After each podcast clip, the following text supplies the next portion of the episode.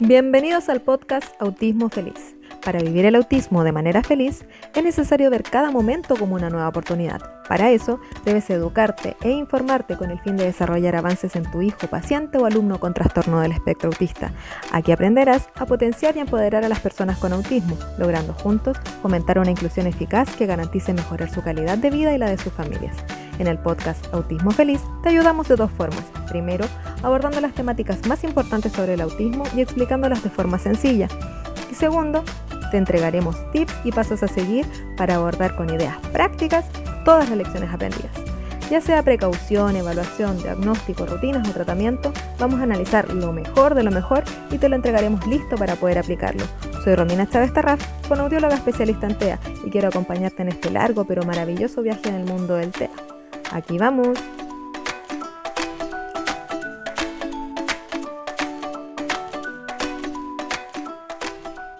Hola, hola, hola, bienvenidos al episodio 8 del podcast de Autismo Feliz. Habla Romina Chávez Tarraf, fonoaudióloga especialista en TEA, y hoy les quiero contar que tenemos la visita de una colega. Ella se llama Karen Maturana, es fonoaudióloga y también se ha especializado en TEA, y nos viene a contar acerca del juego en los niños con TEA. La verdad que esta es una de las temáticas que más me apasiona porque el juego es el medio por excelencia mediante el cual los niños aprenden. Entonces es muy importante interiorizarse en base a este tema, ya sea terapeutas, padres, cuidadores, ya que mediante el juego los niños logran desarrollar muchas de las habilidades que vamos a hablar hoy con Karen. Así que comenzamos. Hola Karen, ¿cómo estás? Hola, gracias. Bien, ¿y tú? Bien, súper bien. Bueno, primero que todo quería agradecerte porque sin duda la temática de las que nos vas a hablar ahora es muy importante para el desarrollo de todos los niños en general, pero sobre todo creo que es importante para los padres o cuidadores de los niños o niñas con TEA, ya que muchas veces para ellos es difícil saber cómo potenciar el juego en sus hijos o qué hacer para lograr un juego compartido.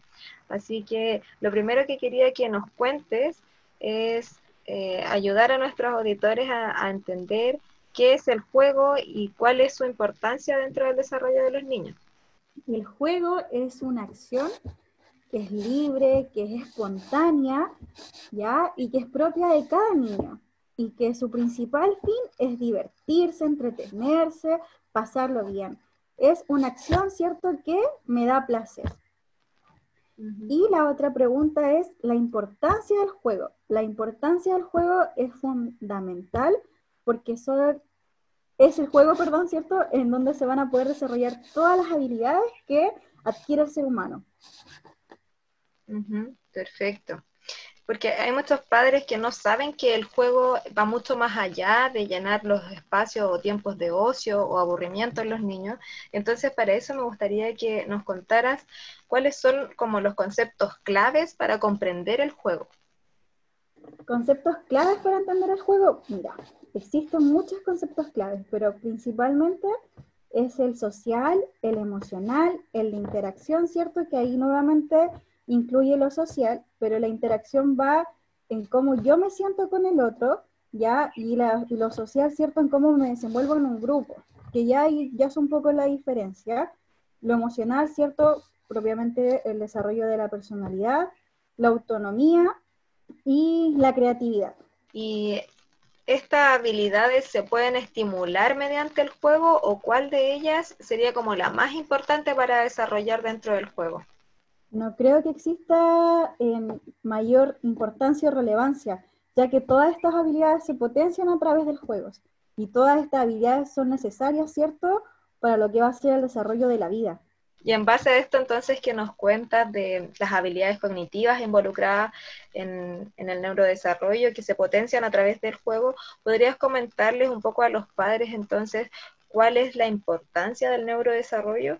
Aquí eh, la importancia es que el juego va a potenciar, ¿cierto?, las habilidades del neurodesarrollo. ¿Y por qué es tan importante? ¿Ya? Porque como su concepto lo dice, las neuronas, ¿cierto?, al juntarse o al realizar cierto sinapsis, que lo vamos a ver más adelante, ¿ya? Eso me va a efectuar aprendizaje.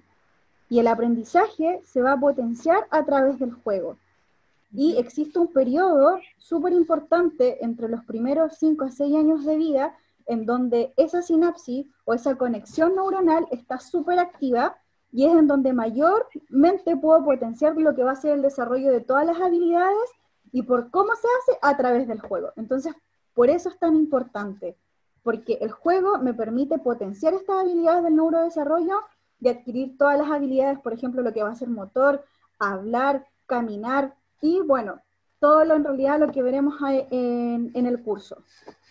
Perfecto, sí, porque bueno, ahí tiene mucha relación con lo que hablamos en un capítulo anterior de este podcast acerca de la importancia de la intervención temprana y la plasticidad neuronal. Así que nuestros auditores ya más o menos saben en qué consiste todo este proceso, pero me gustaría que nos contaras también a qué edad es importante estimular el juego y cuáles serían como sus habilidades según la edad. La verdad es que no hay edad, sino meses. Desde el inicio de la vida es necesario potenciar el juego. El juego tiene etapas diversas y la primera etapa, de hecho, comienza a los cero meses de vida, porque desde que el niño, ¿cierto?, empieza a tener la visión y empieza a distinguir sonidos, ya, ya empieza a interactuar con el entorno y al interactuar con el entorno, ya, o con, o con el adulto en este caso, que el principal vínculo es la madre, se generan esas interacciones. Entonces, en base a esto que nos cuentas acerca de las etapas del juego y las habilidades que se van adquiriendo en las diferentes etapas, ¿cómo influye el juego en las habilidades motoras y sensoriales que anteriormente nos mencionaste? Olvidé mencionar un concepto clave que es exploración. Y el juego me permite exploración. Y al tener exploración, ¿cierto? Yo voy a explorar tanto mi entorno, a mí mismo o a las personas que me rodean y mi cuerpo empieza a externalizar esas acciones a través de las extremidades, ¿cierto? Y a través de mis sentidos. Y eh, también el desarrollo del juego, eh, obviamente potencia el desarrollo de, como decíamos antes, muchas habilidades cognitivas. Y dentro de esa está el lenguaje, ¿cierto? Entonces, ¿cómo influye el juego en el desarrollo del lenguaje? Tiene que ver con lo que eh, se mencionaba en el podcast anterior, con la plasticidad cerebral, eh, a través del juego, como dije también antes, eh, exploramos. Y una de las cosas que exploramos, ¿cierto?, son los sonidos de nuestro entorno. Y eso, eh, la mayoría de los juguetes vienen, ¿cierto?, con sonidos, con, como son los de la granja, los de la selva. Y son estos primeros sonidos que yo empiezo a, adquirir de mi entorno a través de los juguetes, ¿cierto? Lo que me van a fomentar el desarrollo del lenguaje. ¿Por qué? Porque el lenguaje es un proceso cognitivo. Entonces necesita del juego porque el juego potencia, ¿cierto?, todas las habilidades cognitivas. Es ahí el desarrollo y el vínculo. Y si pasamos este periodo, ¿cierto?, de plasticidad cerebral que se, que se habló en el podcast anterior, y pierde, ¿cierto?, como, o no perder, pero no estimula apropiadamente, ¿cierto?, el juego eh, en, en, esas etapas, yo obviamente voy a verme descendida en el lenguaje. De hecho, se dice y se sabe ya que la etapa del lenguaje va acorde con la etapa del juego que tiene el niño. Van a la par. Claro. Y también entonces el juego involucra eh, las habilidades sociales, de que, por ejemplo, si un niño juega solo o juega un juego compartido, eh, ¿cómo afecta en realidad eh, este tipo de juego en los niños? Bueno, las habilidades sociales, como dije, también se potencian a través del juego. El juego solitario, el juego compartido va a depender de, cada niño, ¿ya? Pero sí, el juego potencia las habilidades sociales porque a través del juego es donde yo hago mis primeras relaciones interpersonales, es decir, mis primeros amigos. Aprendo a respetar turnos, empiezo a ver si tengo liderazgo o, o no tengo tanto liderazgo, me gusta participar, empiezo a ver, a entender, por ejemplo, no sé, cumple un rol en el juego y vi que esa otra persona quizás no se sentía alegre con ese rol, empiezo a entender, ¿cierto?, un poco de habilidades de teoría de la mente, que lo, veremos más adelante, eh, me pongo en el lugar del otro. El juego potencia esas relaciones. ¿Y cuáles serían entonces estas etapas del juego? Existen muchas clasificaciones y muchos autores, pero como fue un audióloga en realidad, y ya por la evidencia me baso en, la etapa ¿cierto? que menciona Casby, y Casby las divide en cuatro, eh, que son la etapa sensoromotora, la relacional no funcional, la funcional convencional y simbólica. Ya esas son las cuatro. Antiguamente la relacional no funcional y funcional se consideraban una sola, pero estas se dividen. Y es muy importante esa división porque es justamente la segunda que mencioné en donde la mayoría de nuestros niños con TEA se encuentran. ¿Ya? Entonces, por eso, por ejemplo, tenemos la primera etapa que es la sensoromotora, que es la exploración a través de nuestros sentidos. Empiezo a diferenciar texturas, colores, motoras, ¿cierto? Porque empiezo a explorar con mi cuerpo el entorno. Ejemplo, la etapa sensoromotora es la primera etapa en donde empezamos a explorar con nuestro cuerpo. Entonces, tenemos cuatro etapas del juego. ¿ya? La primera, como dije, era la sensoromotora, que se da en los primeros meses de vida, en donde el niño comienza a explorar su mundo, tanto a nivel de los cinco sentidos, ¿cierto? O de sus sentidos, y a través de su propio cuerpo. Luego tenemos la relacional no funcional, en donde el niño empieza a utilizar objetos, empieza a utilizar los juguetes, pero sin entender, ¿cierto?, la noción funcional de, el propio objeto. Luego tenemos la etapa funcional, en donde el niño ya tiene esta noción ya de la función que le corresponde al objeto propiamente tal. Y la última, la etapa simbólica, en donde eh, yo lo que es antes era concreto, no lo necesito para poder jugar. Por ejemplo, un bloque puede ser una comida o mi propia, con mi propia mano puedo crear comida sin que yo tenga plasticina. Por ejemplo, a ver, en la etapa sensoromotora tenemos el típico de llevarse los objetos a la boca. El bebé chupa todo, todo se lo lleva a la boca. Después empieza a tomar los juguetes, a agitarlos, a juntarlos, y aquí donde empiezan las primeras asociaciones de, eh, de los legos, de los encajes. En la funcional aquí ya tenemos los autitos, los animalitos, en donde eh, los pongo en la granja, los autitos los pongo en la pista, y ahí ya empiezo a tener un poco de lo que es noción presimbólico, ya en donde voy a poder hacerle sonidos a los animales, después si les doy de comer, les voy a dar, eh, por ejemplo, la vaca le voy a dar pastito, mmm, qué rico. Y ya en la etapa simbólica, que luego, ¿cierto? Vamos a ver, estas funciones, por ejemplo, ya no necesito que estén los juguetes propiamente tal. Puedo tener los legos y los legos van a ser todo un personaje de familia o puedo tener bloques y los bloques no solamente van a, voy a construir con los bloques, sino que van a, cada uno va a ser un personaje, por ejemplo, en un cuento. O bien puedo tener un objeto tan simple como una silla, pero para mí va a ser un cohete espacial. Con los ejemplos nos queda muy, muy claro cada una de las etapas del juego. Y me quería detener en la última etapa, que es la del juego simbólico, para que les cuentes un poquito a los padres la importancia del juego simbólico y por qué siempre se debe potenciar en los niños con TEA. La importancia del juego simbólico ya se, la verdad, en, en muchos aspectos. Uno de ellos es el lenguaje, porque el lenguaje se termina de consolidar ya con la etapa de juego simbólico. También el juego simbólico me consolida lo que va a ser las habilidades sociales y emocionales. Y salir de la concretidad, por ejemplo, si el objeto es pala, para el niño con TEA, si yo le digo, no, eso es un caballo, para él va a ser la pala. El simbolismo me permite esa abstracción y a través de esa abstracción yo voy creando. Y el lenguaje es creación. Entonces, ¿por qué se dice que el juego en los niños con TEA es diferente? ¿Sus etapas de desarrollo son diferentes? No es que tengan etapas del desarrollo diferentes ni diferentes etapas del juego. De hecho, son las mismas solo que en ellos suele persistir una etapa en que es la relacional no funcional, que es en donde empiezan a apilar, empiezan a alinear, ¿ya? O es un juego repetitivo y que se da de, de cierta manera una y otra vez, pero en sí posee las mismas etapas del juego. Pero, por ejemplo, en lo que va a ser la etapa funcional, si al niño le gustan los autos, va a querer siempre jugar con los autos. Y en la etapa simbólica, ahí dificulta por el tema justamente de que ya no hay concretismo, sino que está esta noción de abstracción, y en ellos esas dificultades están. Pero no es que ellos, eh, no es que ellos tengan un desarrollo diferente, no, tienen los, pero en diferentes momentos. Y sigue la etapa sensoromotora, pero no significa que no pueda avanzar hasta la etapa simbólica. Si bien la etapa sensoromotora ocurre en los primeros dos meses de vida, en ellos puede que persista por más tiempo.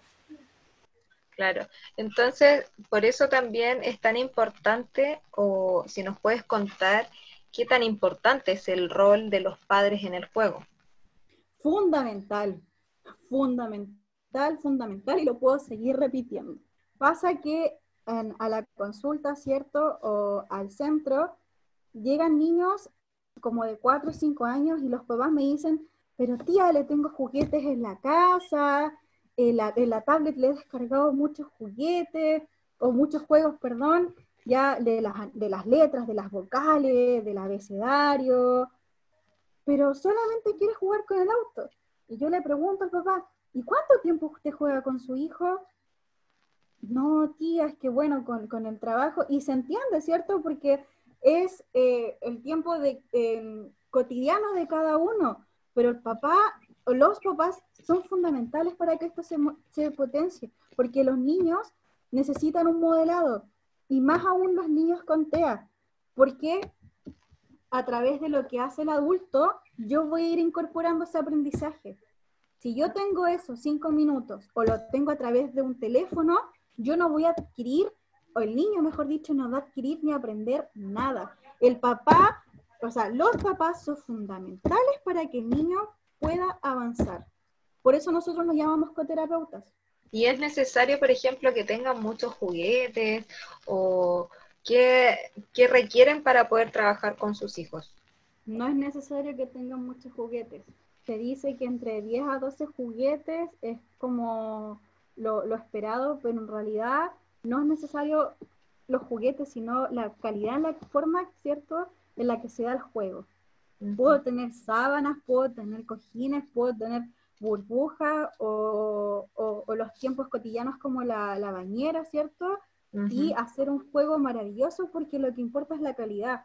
Si los papás no tienen para adquirir muchos juguetes, eso no es lo importante. La importancia es saber con, con lo que yo poseo, saber estimular adecuadamente. ¿Y por qué, por ejemplo, cuesta tanto integrar en juegos sociales o juegos grupales a los niños con TEA? Bueno, aquí es una pregunta más complicada porque eh, cuesta que el niño se integre, cuesta que la sociedad lo integre. Entonces tenemos doble dificultad.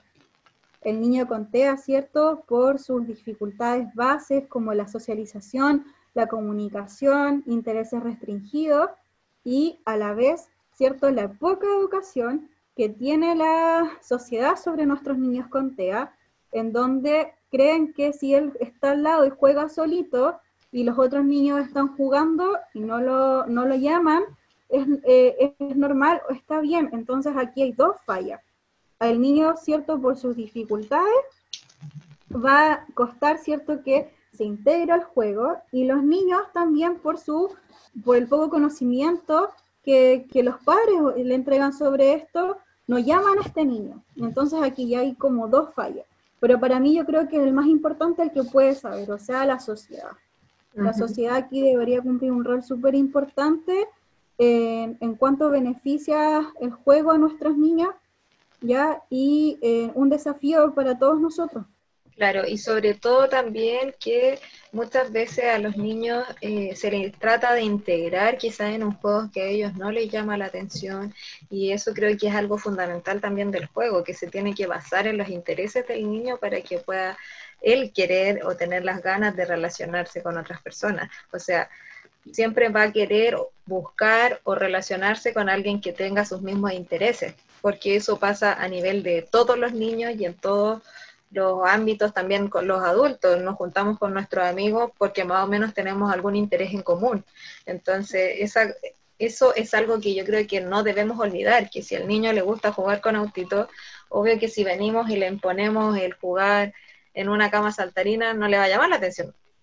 Exacto, de hecho ese es el primer principio del juego, el interés. Y también importante mencionar es que en los juegos eh, grupales de los niños suele haber mucho ruido y muchas veces el perfil sensorial de nuestro niño no lo acompaña porque eh, tienen hipersensibilidad auditiva, tienen hipersensibilidad táctil, ¿ya? Entonces, eh, son muchos factores donde nuestro niño con TEA se ve dificultado la manera o a, cierto, al momento de integrarse. Claro, sí, e, eso también es súper importante, el poder conocer bien a nuestro hijo y en base a también lo que él tolera y lo que él soporta, ir eh, ampliando este tipo de juegos. No sé, Karen, si nos quieres dar algunos tips generales para que nuestros auditores puedan em, tener en cuenta a la hora de potenciar el juego en sus hijos. Bueno, en el curso veremos muchos tips, pero los principales son que el adulto pueda ser un buen compañero de juego. Yo no impongo que jugar, yo no mando el juego, yo no le digo a mi hijo, hoy juega con los autitos, juega con los animales, sino que yo soy el compañero de juego. Yo estoy para ayudar, ¿cierto?, a todo lo que mi hijo en ese momento esté solicitando. ¿Ya? También el ambiente en donde se va a desarrollar este juego, que sea favorecedor, conocer la etapa en la que se encuentra mi hijo, ya porque es de ahí donde yo voy a partir para poder estimular en adelante. Y sobre todo conocer los intereses de mi hijo, porque es desde aquí en donde yo, eh, a través de su interés, en donde yo voy a ir desarrollando todas las habilidades que mencionamos anteriormente. Muchas gracias entonces Karen por tu tiempo y por el conocimiento que nos entregaste. Sin duda esto yo creo que les va a servir a muchos de nuestros auditores y sobre todo dejarlos invitados al curso que imparte Karen, que se lanza este lunes en la plataforma Autismo Feliz, en donde van a poder conocer acerca de los tipos de juego, cómo favorecer el juego en TEA, con qué tipo de juguetes trabajar y muchas cosas más. No sé si quieres aportar algo, Karen, a, a qué cosas o qué herramientas van a recibir los padres que tomen este curso? Eh, bueno, reiterar la invitación porque de verdad el juego es maravilloso y el juego eh, es mágico para los niños con TEA. Eh, de hecho, en eso, ¿cierto? Se basan nuestras intervenciones, todo a través del juego porque potencia todas estas habilidades. ¿Y cómo hacerlo? Vamos a aprender en el curso, vamos a aprender cómo desarrollar cada etapa en un niño con TEA. Es decir, si él se encuentra en la etapa relacional no funcional, cómo sacarlo de ahí, ¿cierto? Hasta llegar a la etapa simbólica, cómo yo puedo integrar paso a paso, ¿cierto? El juego social de mi hijo, ya que las etapas del juego, pero existen, perdón, las etapas del juego, pero también están las etapas del juego social, que es lo que vamos a conocer también en el curso. Perfecto, entonces va a ser un curso muy completo que no se lo pueden perder. Así que muchas gracias Karen nuevamente por tu tiempo y con esto llegamos al fin de este episodio, dejando los invitados al próximo en donde vamos a conocer un poquito más acerca de eh, la diferencia entre las crisis sensoriales y un berrinche en un niño con TEA. Así que también va a estar muy bueno, no se lo pueden perder. Y llegamos entonces hasta acá. Hasta pronto.